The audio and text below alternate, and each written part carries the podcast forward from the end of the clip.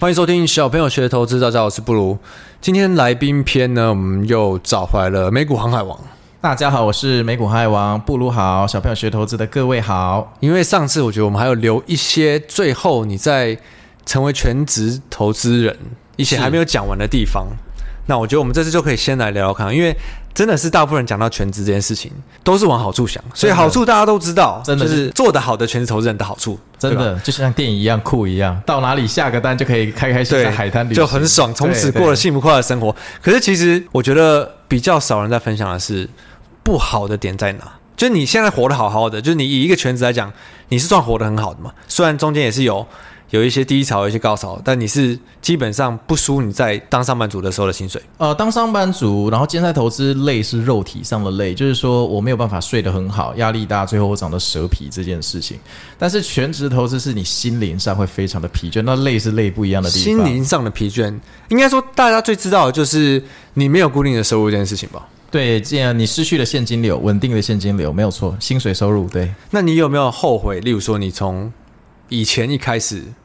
没有做的事情，例如哦，嗯，我想一想哈，因为我觉得全职都是最大的问题是我们心理这一关可能过不去。就是说，因为其实如果你在职场上有取得一些成绩，通常你的个性会有两种特质，一个就是相信自己，一个就坚持到底。好，雷军说的就是你要有梦想，不小心实现怎么办啦？或者是说，哎呀，失败为成功之母。可是股市是完全反过来的，股市是。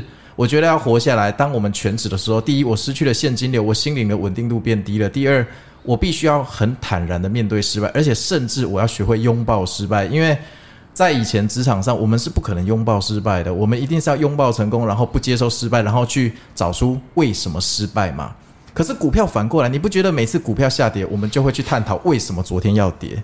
可是当我探讨这个没意义，因为我还是要面对我明天的股票，我是要买还是要卖？欸、真的，找涨跌的理由其实有时候超没意义的。对，可是，在职场上的正职的工作里面，找失败的理由是最重要的事情。老板一定会叫你写悔过书跟检讨报告，但在股市里，你解释昨天的行情，你除了除非你是那个财经记者需要出新闻以外，这件事情真的不具备任何的意义。那这个康展我觉得最难过，因为我初期也是拼命的去问说，为什么这档股票财报？Always beat the estimate，但是它就是要跌，而且一跌是跌四十趴哦。那这些都是你转全职用你才经历的事情啊。对啊，而且是用钱换来的，是真的钱在。哇，那你全职这几年应该也是有一些蛮辛苦的时候哎。啊，当然了，我全职之后就遇到二零二零年的熔断，二零二二年又股灾，什么没遇过。所以其实你现金流没有办法稳定，这是一个应该最最明显，大家都知道了。因为很多时候行情不好，你不止没有现金流，你可能还是亏的。这个这方面吼，就是这方面我做的就还可以啦，就是每年都有赚点钱。二零二二其实我也有赚一点点钱，所以说还还还还好。那就是说，就是要很挑时机。我本来从，譬如说我的交易周期本来是三个月或一个月，但像在二零二二年这种超级极端、这种超爆烂的市场，我可能交易有时候两天我就出去了，因为它常常反弹，隔天就其实是要下杀，是要来套人。嗯，那变成说我要掌握的是。我可能看对，我我看十次的交易里面，我可能只会对三次，我七次都是错的哦，我七次都是看错。但是我的重点是我那七次会让亏损亏很少，我那三次我就不去限制它的上限，所以我最后会是正的。可是你刚刚有跟我讲到，所以其实不止这些事情，我觉得专职你还会遇到更多心灵上的考考验吧？是不是这样说？对，就譬如说，我刚刚说的，你可能看错七次，看对三次。那以结果论来讲，你那三次的获利远大于前面七次亏损的总和，这结果很棒。但过程却不是这样，因为当你在亏那七次的时候，你不知道下一次的成功什么时候到来。我没有办法看到未来我会赢那三次，所以你心态其实要超强的。对，而且我觉得，如果你真的只全职做投资，你没有用配合一些鼓励的策略，或没有配合一些稳定的指数投资的话，我觉得全职投资很容易走到一个忧郁。就是你会觉得忧郁，对，你只要心态一旦崩盘了之后，你接下来做什么事情很容易都不对盘，你会对自己没自信，你会觉得说是不是我的投资策略以前管用，但因为现在你也知道嘛，那些 AI 机器人都在进化，是不是现在的市场我的策略已经不适用？是不是我要被市场淘汰？你会有这种怀疑自己的迷失，而且重点是这个迷失没有人可以给你解答。对对对对，因为大家遇到的问题跟时间点其实都不太一样。对，所以我只能打传说对决去电别人。干，如果你不顺的时候。打传说又被电，不是更干？然然后我可能就会在那边一直念念念说，你怎么不过来支援？然后我就被禁言了，要二十四小时才能解除。可是我我记得你还还有提到一些，例如说，可能你你上一集有提到不被需要的感觉，是不是孤独感也很重？老实说，这样讲起来，我们这一集好像快变心灵节目，但确实是因为。如果你今天全职投资，你却没有额外去从事一个老师或一个分享的动作的话，那确实跟你有关的就只剩下下单软件了。那好处是你不需要去应酬，不需要看别人的脸色。那坏处就是说，你可能会真的变边缘人这样子。哎，真的会。你看，像台股，你看像我们台股这群交易挂，他们都会大家混在一起，可能还好。哦，美股相对你可能就是人数也。大家也不是这么就是这么在外面混的，然后你也不一定会混在一起这样。对，那其实蛮多看台股的人，他们也会来美股的社群，或因为他们想要从前一天晚上的盘势去找出一些隔天的灵感。但我确实也没有太做这件事，因为我怕大家混在一起讨论了之后，可能会左右原来的做法，这不是很好。嗯，这也是我蛮少分享的。对，我觉得这些都是你没有成为全职，你不会了解到。不好的地方，全职真的不好玩哦，各位听众，真的不好玩。其实大家都想，其实大家都想嘛，对不对？我们节目很常在警告大家嘛，很多时候你真的是要想一些大家没讲到的事情，真的不是这么容易。可是如果你熬过来的话，我觉得会海阔天空。这也是我要再补述，只是在海阔天空之前，你真的不知道这段路你要走多，你不知道，你你明明知道黎明要来，但你不知道黑夜还有多长。就是你第一你要有底气，第二你心态要够强，第三你要知道。如果你这样做，有可能会发生什么事？真的？那如果你还有要缴房贷，就更刺激了。对啊，那好，那所以我们讲到你，你看我们花了一第一集、第二集到这边，你转全职以后，你觉得跟你之前原本那种巴菲特式做法？最大的转变跟有什么可以比较？你觉得你想要分享的做法吗？其实我在转全职之前，哈，我只是假借着巴菲特之名做融资的事实，也不能归咎于巴菲特。巴菲特给了我一个借口，不断的因为一直赚一直赚，最后信心膨胀就搞去扰融资，最后就毁灭了嘛，哈。但我觉得到全职之后，我学到算三件事吧，哈，就一个高胜率的操作方式分享给大家，哈，就是第一个就是我非常建议各位，哈，就是布鲁的听众，你们你们的。投资组合里面一定要有一部分是去买指数，哈啊，指数不要去给我买三倍的杠杆指数，我说的是 一倍的指数，因为我跟你保证，你在人生的某些时候，你的操作绩效一定会跑输大盘，没有人这么厉害，每年都跑，你可能长期平均是跑赢，但你不不太可能每年都跑赢，所以那一年你没有跑赢的时候，至少你买指数的那些部位相对是等于大盘，你的心态会比较稳一些。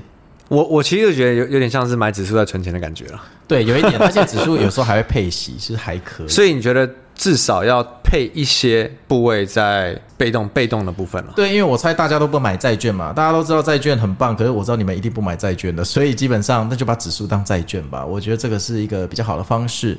嗯，这蛮实际的，真的。那第二个，如果你想当全职都很想活下来的话。我真的深刻的建议你们一定要尽量去投资你们自己看得懂的东西哦。譬如说，今天如果布鲁开一家意大利面餐厅，我要去投资，我一定要先吃过那菜，我认为它好吃，我才会投资嘛，对不对？对，这个是。明明很简单，可是很多人却忽略。对啊，你那些股票代号的神秘代号，代号看起来就很神秘的东西，你怎么敢买呢？那我当初买那些股票，至少我公司跟，比如说脸书的业务有往来，我够了解它。我我真的觉得我够了解它。其实我还不是很了解，但我比一般人了解，我才敢去做买这个动作。那俗话说得好，你今天如果想要买爱马仕的包包，你是不是能靠投资爱马仕的股票帮你买爱马仕的包包？特斯拉也是同样的道理嘛。那像我之前有做一档股票，就是呃影视美，我不知道你有没有听过。有，我女朋友现在正在带。哦，我之前带了三年，然后我带了我我做影视美花了快三十万台币，但是我后来我因为带了三年之后，我觉得它很不错，再加上我跟牙医又很熟，我后来我后来趁二零一八年底那个时候影视美啊，它两个月从一呃两百五十块涨到三百八，超扯的。然后我就在等一个很好的机会，结果你知道十月二十五号，二零一八年那天他发生什么事吗？他发了出一份超预期的财报，他只是 Q4 的 forecast 比较少一点哦，那一天暴跌三十趴，真不意外。他暴跌完之后，后来二零一九年一月反弹，我就开始买进影视美，然后加码了两次，哎，最后在我当全职投资的那一天，我把它卖掉了哦，也算是获利十几万美金，还可以。所以你其实从呃。全职之前到全职，你都是很奉行这种生活级投资的选股的逻辑，我到现在还是没有变。如果我需要买股票，我还是只会买我呃有用过的东西，就是我自己要是它的 user，我才会敢去买。因为至少这个东西产品出问题的时候，我知道嘛。比起看那些分析师的报告，我觉得靠谱多了。哎，对对对，对。但所以你现在我你说你不太做个股了。对，我现在慢慢的把指数的部位调高，我比较少碰个股，但有例外啦。我三个月前有买过特斯拉，因为我后来发现 Elon Musk 要辞职那个推特执行长，我认为这是天大喜讯。那个时候 我有买，我有买特斯拉了，那个是近年来少数买的股票。那时候你刚刚说你想要跟大家分享的，我我也不知道大家听不听得懂啦，不过就是。提高全职操作胜率吗？第一，我认为你部位要有一定的比例去买指数。第二，我建议你买看得懂的东西，而且你的终极目标应该是你买了一个特斯拉，特斯拉汽车的钱，希望是由你特斯拉的股票帮你支付的。啊，还有第三个，就是我很建议大家要练习逢高出货，在强势的时候把股票卖掉，靠停利单出掉其实是次等策略。通常你走的时候会像一只落水狗一样被赶走，那感觉真的很不舒服。可是这个很难，真的，因为这有好有坏。对，因为你卖也很大机会卖早啊，很多人不喜欢卖早，对，很多人不喜欢就是卖了又喷那种感觉。是的，但是有一句俗语说，我们永远不会卖在最高点，所以呢，其实你卖早了，听到这句俗语，其实也还好啊。如果它真的后面有行情，你再买回来就好。但是低卖高买，我知道大家不开心，但其实这件事情我自己蛮常做的。可是我觉得我这样听起来，你是从原本很纯的投资的做法。变得越来越像交易，对，我你觉得是因为全职的关系影响你的吗？呃，我觉得是因为我觉得全职投资需要更多的安全感跟存在感。如果你今天一档股票存在感，你会没有存在感。你说哦，对，因为你就感觉没有在做事，你已经你的工作就是在做股票，然后你又没有在交易的。对，因为我跟你的年纪差不多，我们这种年纪的人，你怎么可能三个月手都不动一下？你就算每天要你去打高尔夫球，你打到最后也会烦，你知道吗？如果你今天我是八十岁，我 OK，然后退休我就每天泡茶。但我们这个年纪肯定不能这么做。然后再者是因为美股跟台股都一样啦，都一样血腥，所以。它有时候回调的时候，我们真的只有事后才能知道这个是回调还是。哎、欸，你刚刚讲啊，因为很多人都会说台股这么血腥，干嘛？其实美股很很起来的时候也很很凶了，好不好？各位同学，我跟你讲，美股更血腥。那美股的好处是没有跌停板跟涨停板，所以你随时要跑都可以。好处也是坏处，好不好？直接三十趴怎么跑？哦，那盘前呢？那个是哦，对，我跟大家分享一件事。如果你想要在美股活下来哦，超级绩效的作者马克曾经说过一句话。他没有事，不会拿着股票度过财报的那一个晚上。嗯，那他也是我们很喜欢的一个作者。哎、欸，对啊，这个教训我应该至少花花了七位数还八位数才学到。哦，所以你慢慢的从投资变成，因为转转全职变被迫开始做比较交易，然后慢慢喜欢 K 线，慢慢变技术，然后不不承担更多的风险。我其实我觉得，嗯，全职的你要看风险的，又比一般人在更。你会更在意一件事情。当然，因为以前上班的时候，股票不好的时候，我可以跟自己说，我今天先把老板的东西东东西弄一弄，两天后再来看。就两天后，诶，它反弹了。OK，我我我我生活下来，但我生存了。但其实那跟我的技术无关，那是要运气。对对对对对对对对对对。那因为因为你说你现在做很多指数，那这样的话，代表就应该在做空喽？呃，没有诶，我看很空，但我不太去做空，因为。美股嘎空比下跌，就先不说你看嘛，因为我不知道这集播出的时候，那时候是多还是空。可是，所以你是也不做空的，我只靠做多赚钱。我看空的时候，基本上我尽量去空仓，或者说我可能留三十部位，而且我这三十趴是指数的一倍哦。嗯，我不是去留什么特斯拉在里面，因为你觉得空反而会让你错乱了节奏吗？呃，简单的说，是我不是圣人，所以我就算做多抓反弹，也常常会抓错。那抓错的话，我进去反手做空。如果我在反手再被打一巴掌，他又嘎我空，那心态就会崩掉。哦，所以你的前提是你不想让你心态崩，你才这样做。这是我全职好几年后领悟出来的终极心得，就是因为我们是人，我们不是机器，我们需要生活。那如果你人生最后赚了钱，那中间这二十年的投资历程，每天都惊心胆战、睡不着，那你人生不就白活吗？嗯嗯。所以有时候适时的，我们必须放下一些利润的机会，去让我们的心情过得舒服，没有压力。所以你不去承担有可能让你心态被影响的风险，是为了快乐生活。尤其因为你是全职，没错。